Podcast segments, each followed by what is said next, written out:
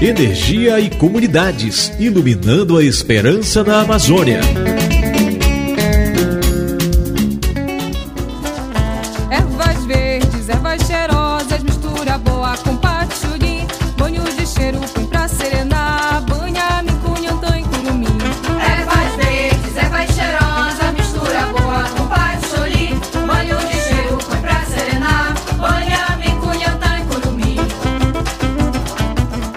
Você, amigo e amigo ouvinte. Olha a turma da Rede Energia e Comunidade chegando por aqui para te fazer companhia em mais uma viagem por essa imensa Amazônia. Chame a família, o vizinho e a vizinha, arte o volume, que nós já vamos navegar.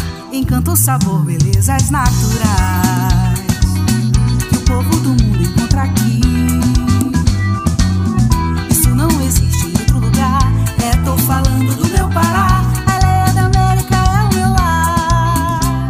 Eu, Jéssica Santos, vou te fazer companhia nessa aventura juntamente com a minha parceira Daniela Pantoja. Manazinha, estás pronta para energizar? Como a gente fala por aqui? Não que não. Eu já até arrumei minha boroca. Mas será que a turma ligadinha no Energia Comunidades também está? Disse eu tenho certeza, Daniela Pantoja. Inclusive, no programa de hoje vamos relembrar um pouco mais sobre o que foi o encontro da Rede Energia e Comunidade, que aconteceu no mês de maio em Belém, capital do Pará, e contou com a participação de mais de 200 lideranças indígenas, quilombolas e extrativistas. Essa foi a segunda edição do encontro que discutiu energia renovável em comunidades remotas na Amazônia. Essa edição também contou com a participação de gestores públicos da região, representantes de ministérios e órgãos de todas as esferas de poder. E no programa anterior, conhecemos a realidade vivida pelas lideranças dentro dos territórios diante da ausência de energia para as atividades mais simples. E hoje vamos saber como os representantes dos governos presentes no encontro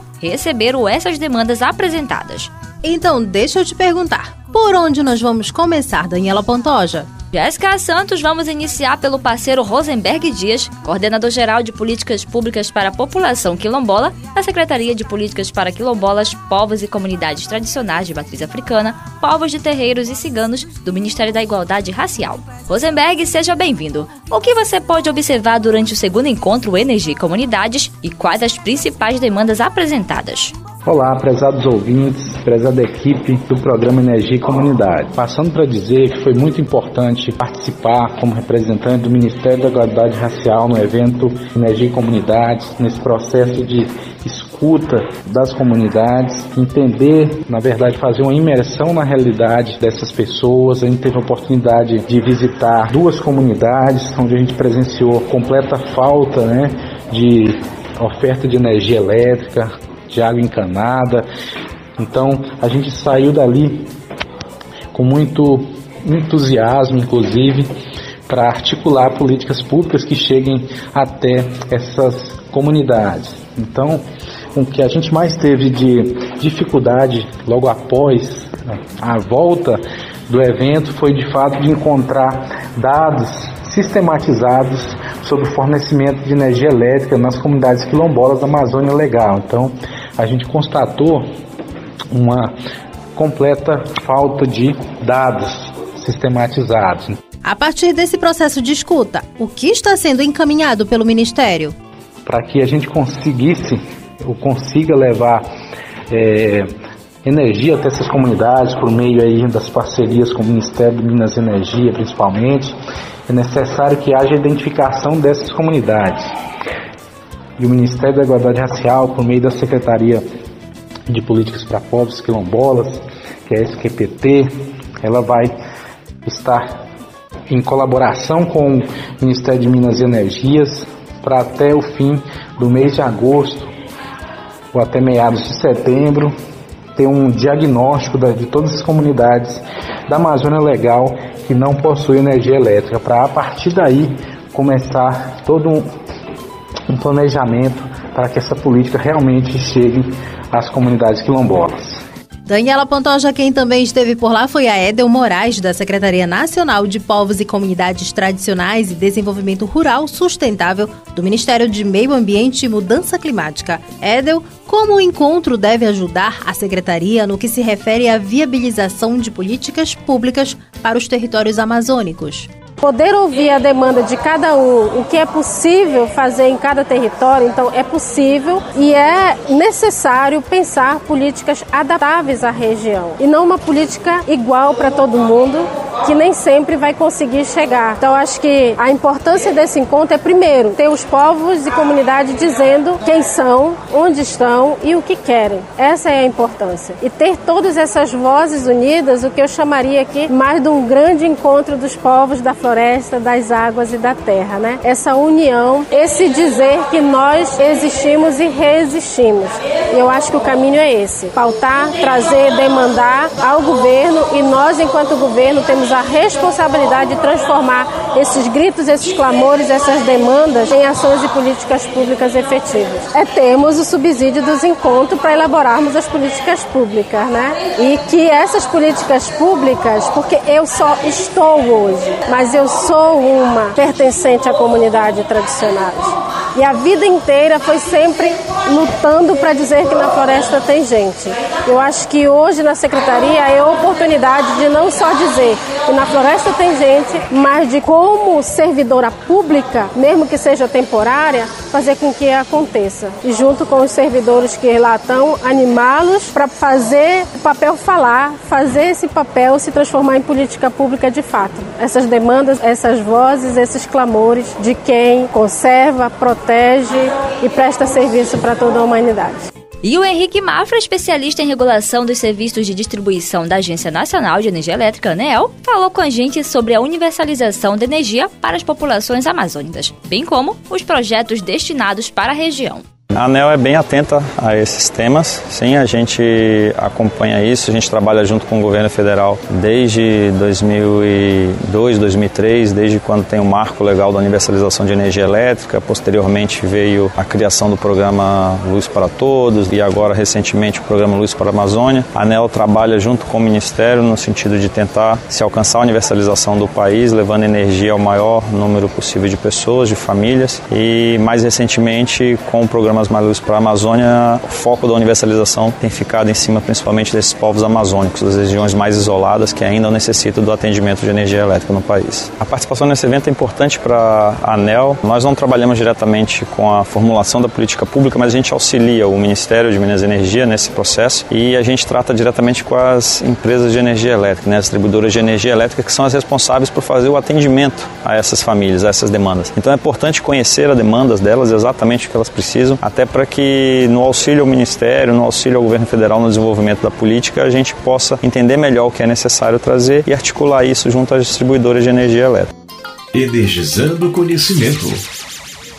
Me chamo Ivan de Carvalho, sou presidente do Conselho de Consumidor de Energia do Acre a gente hoje no Grupo Energisa, nós podemos dizer que o Acre é privilegiado com relação à atenção que é dada pela empresa Energisa, porque a gente tem conseguido visibilizar, ter acesso a uma porta aberta desde o presidente ao diretor de setores e departamento. Essa é a realidade hoje do Conselho para com a empresa Energisa.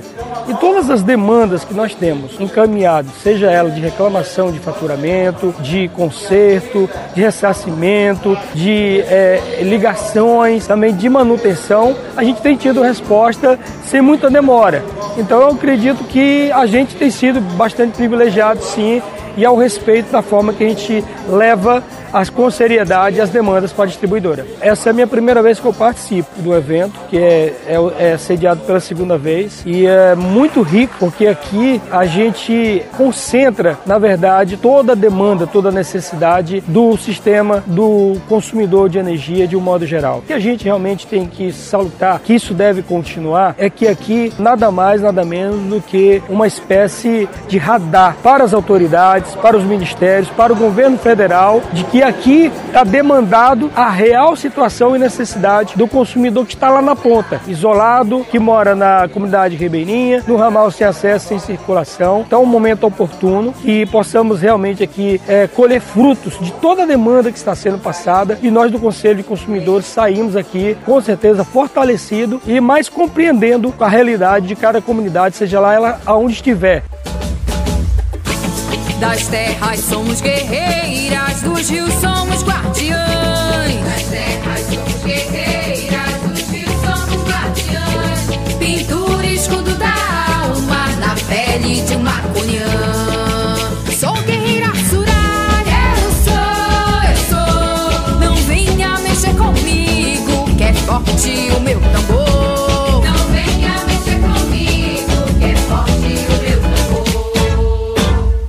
Eita, minha parceira Daniela Pantoja, que esse encontro rendeu, hein? E como rendeu? Jéssica Santos rendeu tanto que resultou na construção de uma carta onde constavam as reivindicações pelo acesso à energia limpa, que foi entregue em mãos ao representante do governo que estava presente no encontro.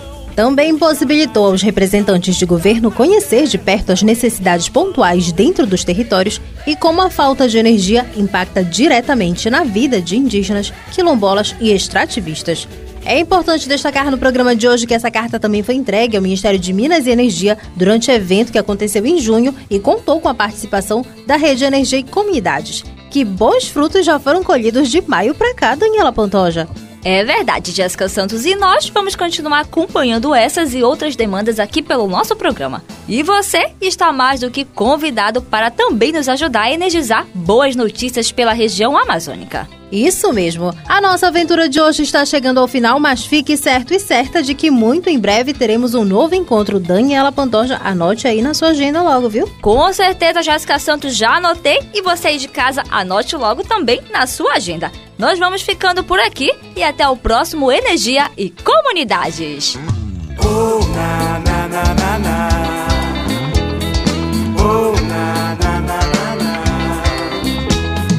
Vem pra cá, vamos curtir e festejar. No Pará, a guitarrada vai te embalar. Vem pra cá, vamos curtir e festejar. Vai te embalar. É quente, é dançante. É gostoso igual tacacá, ritmo eletrizante. Ninguém para de dançar. Meu norte tem cultura, do índio ao caboclo. Grandeza desse lugar. Ao som dessa guitarra, todo mundo vai sorrir. Na guitarrada vai dançar. Você acabou de ouvir o programa Energia e Comunidades, iluminando a esperança na Amazônia.